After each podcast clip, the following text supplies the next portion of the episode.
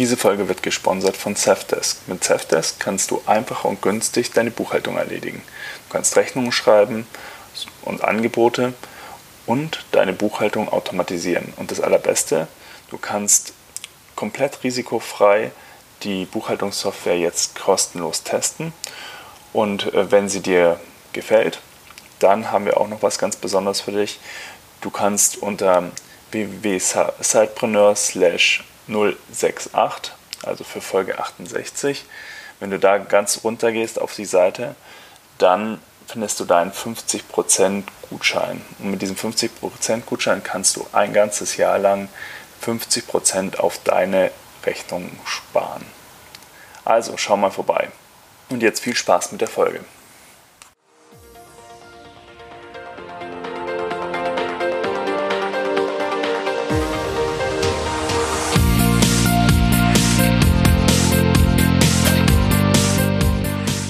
Herzlich willkommen beim Sidepreneur Podcast, deinem Podcast rund um die nebenberufliche Selbstständigkeit und Unternehmertum.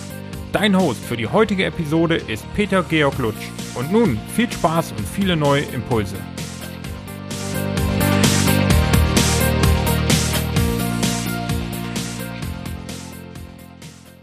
Ein kurzer Hinweis, bevor wir mit dem Interview starten. An der einen oder anderen Stelle dieses Interviews werdet ihr, wenn ihr genau hinhört, leises Kindergeschrei wahrnehmen. Das liegt einfach daran, dass ich vor acht Monaten Papa geworden bin. Und selbst wenn man das noch so gut plant mit einem Interview und das Interview auch spät abends legt, wo das Kind ganz sicher schläft, kann es trotzdem passieren, dass es wach wird und dann sich auch zu Wort meldet. Ich denke, dass es diesem Interview von dem Inhalt her auf jeden Fall keinen Abbruch tut und dass es äh, sehr spannend ist, der Inhalt, der jetzt gleich folgt und wünsche euch sehr viel Spaß mit diesem Interview. Hallo, liebe Zeitpreneure. Heute habe ich Nadine Schimrostzek zu Gast. Sie ist Wirtschaftsjournalistin und Buchautorin. Hallo Nadine, stell dich doch mal vor. Hallo, ja, ähm, ich bin Nadine, ähm, genau, ähm, arbeite für Reuters als Wirtschaftsjournalistin in Berlin und habe jetzt zwei Kinder und in den beiden Elternzeiten habe ich jeweils ein Buch geschrieben und das äh, jüngste Buch äh, beschäftigt sich halt mit dem Thema Scheitern und ist ja, äh, Anfang des Jahres, ähm, ist erst im, im, Februar auf den Markt gekommen. Ähm, darüber werden wir heute sprechen. Genau. Das Buch heißt Rückschläge in Siege verwandeln.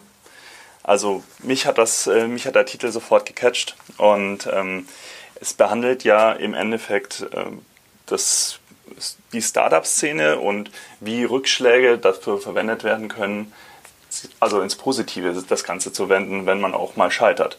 Und jetzt würde mich interessieren, wie kam es denn überhaupt zu der Idee des Buchs? Das hat eigentlich schon mit dem ersten Buch ein wenig zu tun. Ich ähm, habe schon ein Buch über die Startup-Szene in Berlin geschrieben, das heißt Silicon Valley in Berlin. Und da habe ich schon in einem Kapitel mich mit dem ähm, Thema Scheitern auseinandergesetzt und fand einfach das ganz spannend, was ich da schon von, für Rückmeldung bekommen habe. Ähm, es waren immer nur so Randfragen in den Interviews, die ich da im Rahmen oder die ich für dieses Buch geführt habe. Und es waren immer so ganz interessante Äußerungen, wo ich immer dachte, ah, da könnte man ja so viel zu schreiben. War aber nicht Thema des Buches. Aber ich habe das in meinem Hinterkopf behalten und dachte, ach, vielleicht kann man dazu noch was machen. Die Möglichkeit gab, noch ein weiteres Buch zu schreiben, ähm, habe ich da einfach ein bisschen recherchiert und gemerkt, okay, da kann man einfach ein Buch draus machen und ähm, letztlich ist es ja dann auch entstanden. Und das kam jetzt Anfang diesen Jahres auf den Markt, richtig? Genau. Ich hatte das, äh, ich durfte das ja, ich durfte schon reinlesen in das Buch und war wirklich beeindruckt, wie es doch in Deutschland so ist, dass es eben ganz oft äh, mit so einer Stigmatisierung einhergeht, dieses Scheitern. Und wenn wir jetzt mit unserer Community in Kontakt sind, dann hören wir das auch ganz oft heraus, dass neben dem Technischen des Gründens, den technischen Problemen, ja auch einfach diese Stigmatisierung des Scheiterns ähm, ein großes Problem ist, Leute auch davon abzuhalten, überhaupt loszulegen. Ich würde gerne wissen, Vielleicht kannst du da ein bisschen drauf eingehen, auf diese German Angst. Was hat das deiner Meinung nach auch für eine Auswirkung in Deutschland und warum äh, meinst du, ist, ist es so, dass das in Deutschland so eine Stigmatisierung erfährt? Ja, ich glaube, da kann man, kann man ganz tief gehen. Also fängt ja vielleicht schon damit an, dass es überhaupt auch die Bezeichnung German Angst gibt. Das ist ja nichts, was es in anderen Sprachen gibt, sondern German Angst, äh, genau, das ist das, wo offenbar auch schon im Ausland festgestellt wurde, dass wir hier besonders ticken.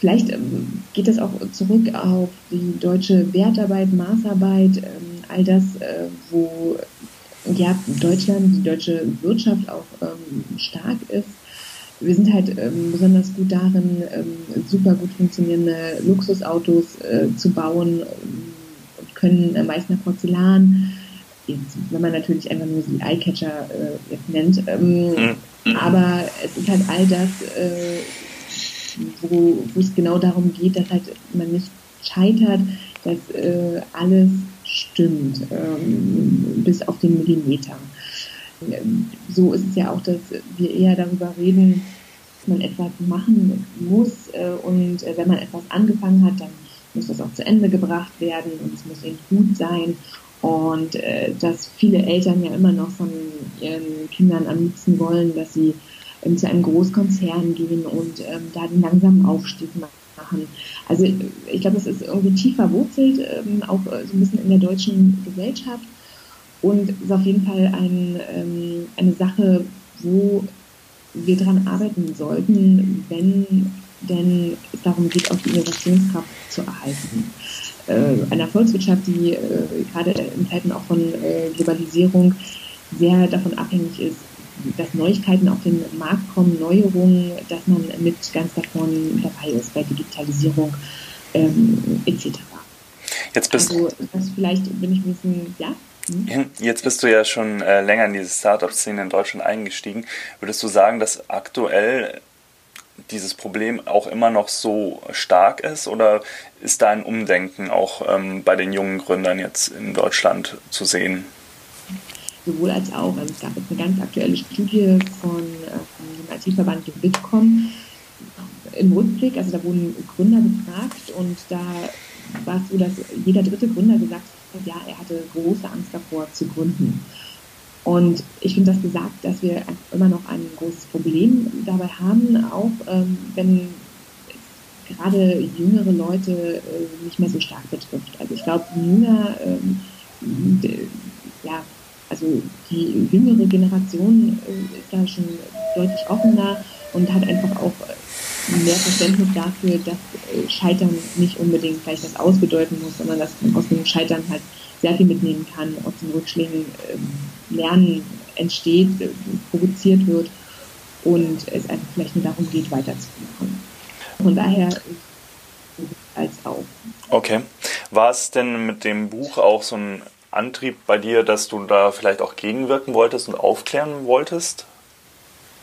Ja, was mich äh, vor allem in Gesprächen mit Startup-Lern immer wieder fasziniert und was ich auch besonders toll finde, ist halt genau diese Haltung dessen, äh, okay, wir probieren das jetzt mal mit, mit total viel Zeit und mit allem Engagement, was wir so aufbringen ähm, und arbeiten irgendwie 60, 70, 80 Stunden dafür. Falls es dann nicht klappt, dann, ähm, ja, es ist alles gegeben worden, dann mal schauen, wie man trotzdem wieder auf die Beine kommt und ähm, das ähm, mitnimmt, warum man möglicherweise gescheitert ist und es neu wieder versucht. Und äh, das ist so eine Haltung, äh, die ich äh, eigentlich in fast allen Gesprächen, ähm, auf die ich in fast allen Gesprächen betroffen bin. Und das hat mich fasziniert, weil man das vielleicht aus der herkömmlichen äh, Wirtschaft von, von Großkonzernen, mit denen ich ja sonst äh, durch meine Arbeit häufiger zu tun habe, eher nicht kennt. Und wo es ja schon eher darum geht, auch fehlgeschlagene Projekte äh, gar nicht mehr zu thematisieren und eben das eher unter den Tisch zu kehren, obwohl es ja einfach in jedem Unternehmen völlig normal ist, dass äh, Dinge schiefgehen. Ich finde es auch ganz spannend. Also wenn man jetzt nach Übersee zum Beispiel schaut, da sind ja auch gerade gescheiterte Gründer hochwillkommen in neuen Startups oder wenn sie ein neues Startup gründen und dann auf Investorensuche sind, geben Investoren gerne auch Geld, wenn sie sehen, okay, die Gründer haben was gelernt aus ihren Fehlern. Deswegen ist es hier meistens noch verwunderlich, dass man das versucht, so unter den Tisch zu kehren. Ja, also ich glaube, dass es da auch äh, ein gewisses Umdenken gibt, einfach je größer auch die Szene in Deutschland wird und äh, je älter die Szene auch wird, weil einfach ähm, sich auch zeigt, dass auch bei der zweiten Gründung möglicherweise der Gründer dann halt erfolgreich ist, obwohl es beim ersten Mal nicht geklappt hat und dann ähm, ja, Investoren vielleicht auch bereitwilliger bei der dritten Gründung sind, ähm, dann wieder ja, Gelder fließen zu lassen. Also ähm, und, vor allen Dingen auch je stärker Gründer, die einen erfolgreichen Exit äh, hingelegt haben, auch wiederum selbst in den Markt investieren und ähm, die, ja, einfach ein größeres Verständnis mitbringen. Mhm.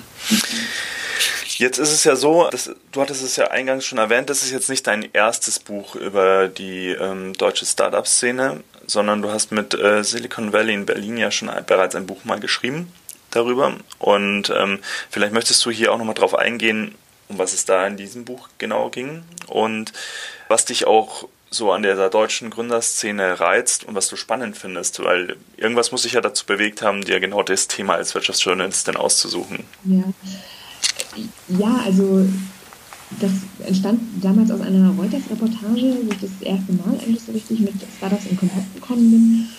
Ich lebe hier in Berlin, von daher sind hier auch ein bisschen omnipräsent und wenn man die Augen auf hat, dann ähm, ja, wird man immer mehr damit konfrontiert. Vor allen Dingen auch seit den Börsengängen von Zalando und Rocket Internet, über die ich äh, dann auch für Reuters geschrieben habe.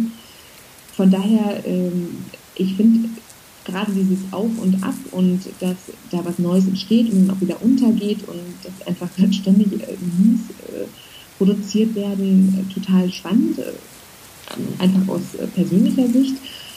Aus Arbeitssicht äh, ist es was, wo es sehr schwer ist, einfach up to date zu bleiben. Mhm. Aber äh, genau, mein erstes Buch damals äh, gab so einen, oder gibt einen Überblick äh, über die Berliner Szene und versucht sich halt auch schon ein bisschen damit auseinanderzusetzen, okay, ähm, wir reden hier ganz häufig davon, dass Berlin eine Art ähm, Silicon Valley oder das Silicon Valley Europas ist.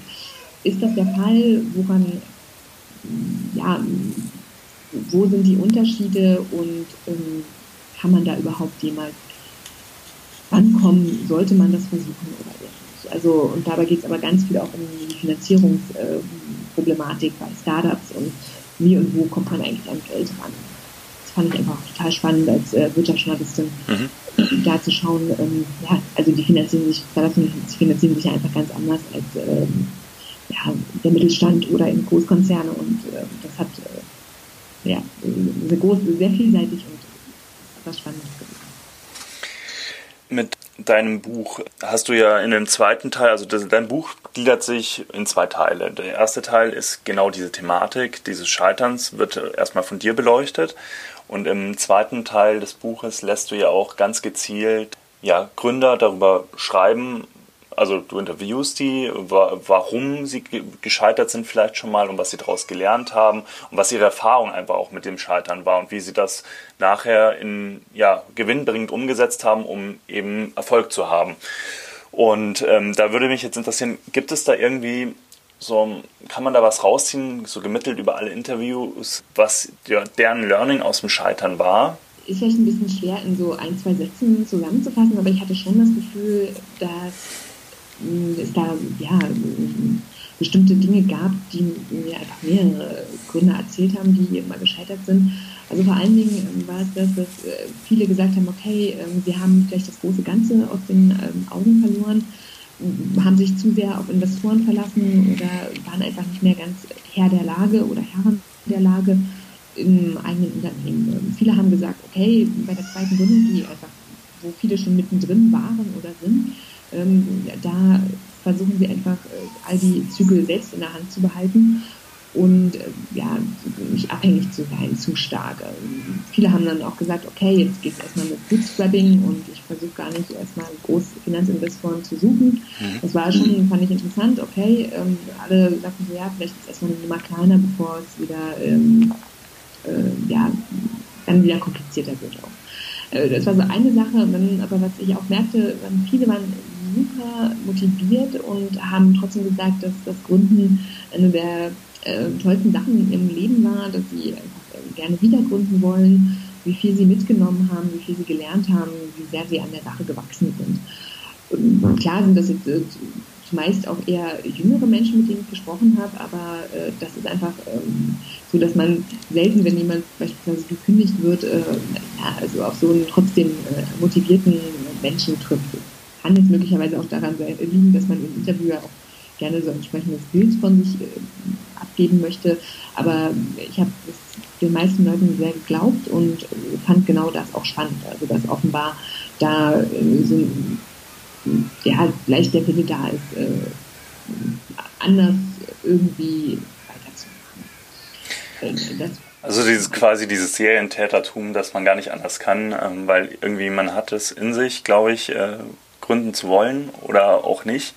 Aber die, die das machen, ob sie es jetzt beim ersten Mal erfolgreich machen oder nicht, die wollen auf jeden Fall weitermachen, weil sie, glaube ich, auch einfach daran wachsen an dieser Aufgabe und da einfach heiß drauf sind. Genau. Ich habe daneben auch Interviews noch geführt mit Leuten, die sich einfach auf andere Art und Weise mit dem Thema Scheitern oder mit, äh, mit dem Thema Lernen auch auseinandersetzen, mit Wissenschaftlern gesprochen und auch mit einem ähm, Philosophen und fand auch genau diese Interviews gerade für, für den Background und ähm, um zu verstehen, dass es da einfach mehr mit ähm, auf sich hat, als einfach nur das reine, okay, das ist jetzt ein, ähm, ein Punkt im Lebenslauf, äh, fand ich sehr, sehr interessant. Also einfach äh, zu merken, okay, wenn man, wenn man daran wachsen will, dann muss man halt sich auch damit beschäftigen, reflektieren und ernsthaft mit dem umgehen, äh, ja, was da passiert ist. Wenn wir jetzt schon äh, bei den, also du bist ja schon ein bisschen eingestiegen in die Interviews, mich würde interessieren, ich, ich weiß, es ist, glaube ich, sehr schwierig, da genau jetzt was rauszupicken, weil es, also, weil die eigentlich alle sehr interessant waren, auch bei, bei meinem Durchlesen. Aber vielleicht gibt es ja so drei Interviews, die dich besonders berührt haben, weil sie nochmal herausgestochen sind. Ähm, kann, könntest du da drei benennen? Ich kann es auf jeden Fall versuchen. Also ich habe ähm, schon über einige Gespräche länger nachgedacht und, und auch irgendwie, die haben mich auch einfach in meinem Alltag äh, beschäftigt, sodass man einfach immer versucht, äh, weil ich einfach gemerkt habe, okay, da, da, muss ich selbst vielleicht ein bisschen was verarbeiten. Äh, mir fällt ein, vor allen Dingen erstmal eines der ersten Interviews auf, das habe ich mit Antonia Besse geführt. Das ist, ähm, das hat, sie hat sozusagen mal My Book mitgegründet. Ähm, und ist damit gescheitert und äh, sie war sehr, sehr offen, hat sich sehr viel Zeit genommen in dem Gespräch und äh, war total charmant, äh, aber auch äh, sehr, sehr ehrlich, was ihre Gefühle anging. Hat äh, da auch irgendwie thematisiert, dass sie fand, ähm, dass es auch ein bisschen was vielleicht damit zu tun hat, dass sie eine Frau war und eine Mutter. Ähm, vielleicht hat mich das auch deswegen berührt, weil ich da selbst gerade schwanger war, als ich mit ihr gesprochen habe, aber wahrscheinlich nicht. Ich glaube, das äh, hat eher damit zu tun gehabt, dass sie so äh, reflektiert, aber eben auch ähm, ja, äh, angepasst immer noch über das geredet hat, was ihr da passiert ist. Mhm. Also das vielleicht so als ein Beispiel. Sie ist auch jemand, der ähm, jetzt wieder gegründet hat ähm, und auch gesagt hat, okay, jetzt erstmal alleine und wie wir alles selbst unter Kontrolle haben, äh, aber war auch von Gründen ähm, so so begeistert und, und hat halt gesagt, ja, das ist, ähm, das ist genau das, was sie einfach ähm, spannend findet und was sie machen möchte. Das vielleicht so als ein äh, Interview, dann ähm, habe ich mit Olaf Koch gesprochen, dem Metro-Chef, und war da sehr überrascht, dass er auch äh, relativ offen damit umgegangen ist, wie jetzt ein Großkonzern äh, aus dem Scheitern äh, lernen könnte und was einfach auch Metro versucht in der Unternehmenskultur zu ändern, um, um genau ähm, das zu ermöglichen, in einzelnen Projekten, einzelnen Mitarbeitern selbst dafür plädiert, offener zu sein, auch als Chef mit, äh, mit Fehlern und, und ja, meinte, äh, er würde genau das auch versuchen, hat er auch nochmal ein bisschen darauf Bezug genommen, äh, was beim Metro alles schiefgelaufen ist, dass man halt da lange auch einfach den E-Commerce-Bereich vernachlässigt hat, da nicht gesehen hat, in welche Richtung ähm, das Ganze, Ganze geht, vor allen Dingen beim Media oder. Und äh, ja, das fand ich einfach spannend auch zu hören, dass genau das ähm, auch in, in den Chefetagen möglich ist. Er selbst war dann auch von dem Gespräch und von seiner Offenheit irgendwie ganz, ähm, ganz angetan und hat das dann irgendwie auch auf seiner Metro-Seite gepostet. Ähm, für seine Mitarbeiter. Das war irgendwie ein sehr angenehmer äh, Dialog. Das ist, glaube ich, sehr spannend, weil äh, das es lässt dir auch gerade jemand, der in so einem Großkonzern ja, so eine wichtige Position einnimmt und wo man so das Gefühl hat, der ist sehr weit weg erstmal, lässt ihn auch für die Mitarbeiter vielleicht auch viel menschlicher, näher an der eigenen ähm, Person ran sein, als, als man ihn so im Alltag vielleicht äh, wahrnimmt. Vielleicht motiviert das ja auch die Mitarbeiter dann extrem, ähm, auch zu den eigenen Fehlern und zu dem eigenen Scheitern eine andere Position einzunehmen. Ja. Und ich glaube, gerade in der Verarbeitung des Scheiterns, äh, das ist was, was ist menschlicher, als wenn man eben gescheitert ist und äh, sich damit beschäftigen muss. Und wenn man da vielleicht das Gefühl hat, dass eine Unterstützung erfährt im Unternehmen von Mitarbeitern, von Chefs, äh, ist das, glaube ich, was, was sehr äh, hilft, eben daraus auch zu lernen und das nicht unter den Tisch zu kehren, sondern offensiv damit umzugehen, warum das Ganze passiert ist. Mhm. Und äh, genau das ähm, bringt mich zu meinem äh, dritten Interview, wo ich sagen würde, okay, das hat mich länger beschäftigt, das war mit ähm, Attila von Unruh. Der hat die anonymen Insolvenzler gegründet und versucht vor allen Dingen Selbstständige, die insolvent äh, sind, waren, zu beraten. Er hat ein gesamtes Netzwerk aufgebaut, weil genau ihm das passiert ist und er sich eben nicht gut beraten fühlte, alleingelassen fühlte und war sehr offen in dem Gespräch. Er ist relativ bekannt, also als jemand, der auch darüber redet, natürlich schon aus seiner aktuellen Position heraus auch. Aber ja, das war einfach interessant zu sehen, wie, wie jemand im Prinzip sein Leben dem Thema widmen kann und das sich zur Aufgabe macht, da Leuten ähm, zu helfen. Mhm. Hattest du denn, bin mir jetzt nicht mehr ganz sicher, war unter den Interviewten auch jemand dabei, der vielleicht nebenberuflich ein Start-up gegründet hat? Also muss jetzt nicht im Angestelltenverhältnis gewesen sein und ähm, nebenbei gegründet, sondern könnte jetzt auch ein, jemand sein, der eben neben seinem äh, eigentlichen Unternehmen noch so ein Zeitprojekt gehabt hat vielleicht. War da mhm.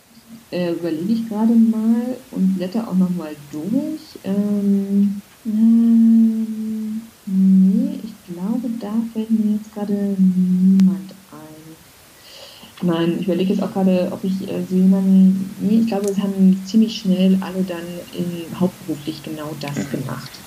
Ja. Was jetzt der, an der Thematik ja nichts ändert. Also, ich, wenn, wenn du jetzt zufälligerweise jemanden auf den. Also noch dramatischer. Genau, das wäre vielleicht noch ein bisschen dramatischer vielleicht gewesen, aber. Jetzt lass mich mal ganz kurz schauen. Ich hatte noch, äh, noch Fragen notiert für dich. genau.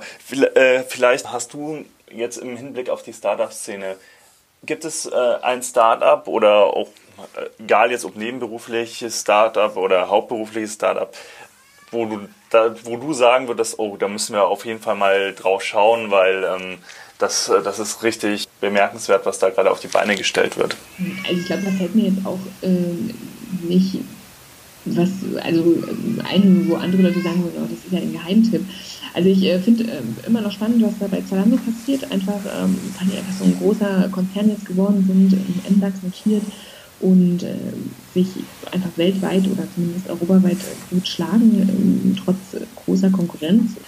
Halt, ich finde einfach allgemein, was in der Szene passiert, total toll, weil einfach so viel passiert und Berlin in den Schlagzeilen ist und ich war jetzt auch kürzlich in Amerika und da kennen einfach ähm, Leute jetzt auch die Berliner Szene und sagen, ah ja, äh, interesting und awesome und ähm, ja, die, viele können sich vorstellen, mal in Berlin zu arbeiten. Also das finde ich einfach für, für die Stadt, in der ich lebe, sehr spannend. Definitiv, weil es ja auch die ganze Szene weiterbringt. Egal, ob wir jetzt über die Investorengelder sprechen oder auch einfach um geeignetes Personal zu kriegen für die Startups, das ist äh, enorm wichtig und da gilt es auch, den Standort einfach zu vermarkten und was vermarktet den Standort besser als ähm, erfolgreiche Startups.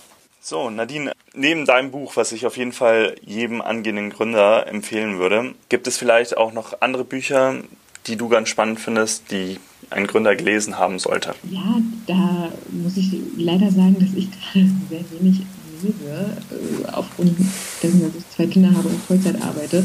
Ähm, es ist äh, leider wahr. Ich persönlich lese wahnsinnig gerne Berlin Valley ähm, und Brand 1, einfach mhm. als ähm, Magazine, die man hat man zumindest das Gefühl, dass man ein bisschen ähm, up-to-date ist und äh, da auch Trends mitnimmt, die gerade so passieren. Ich fand auch noch Sheryl Sandbergs äh, Lean In ähm, sehr, sehr gut und äh, zumindest so, dass ich da eine Weile drüber nachgedacht habe. Ich bin da nicht jemand oder keine Frau, die bei allem mitgeht, was sie sagt, aber sie schafft auf jeden Fall eine gewisse äh, Awareness, die nicht schaden kann. Von daher sind das jetzt so meine Tipps, die einfach äh, geben kann. Aber ich bin wiederum auch äh, sehr interessiert an, an, Büchern, die man gelesen haben sollte als, als Gründer oder als jemand, der an der Gründerszene interessiert ist.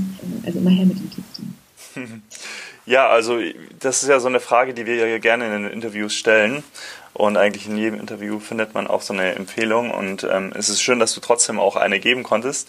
Werde ich auf jeden Fall in die Show Notes packen. Und jetzt zum Abschluss wenn man sich weiter so mit dir entweder connecten möchte oder auch äh, mehr von dir erfahren möchte, wo kann man das denn im Netz machen? Also ich habe eine eigene Website äh, mit meinem komplizierten Nachnamen, schimrossel.com. Äh, wenn man also googelt, müsste man irgendwie zumindest meinen Namen finden und dann schimrossel.com, das ist meine Website.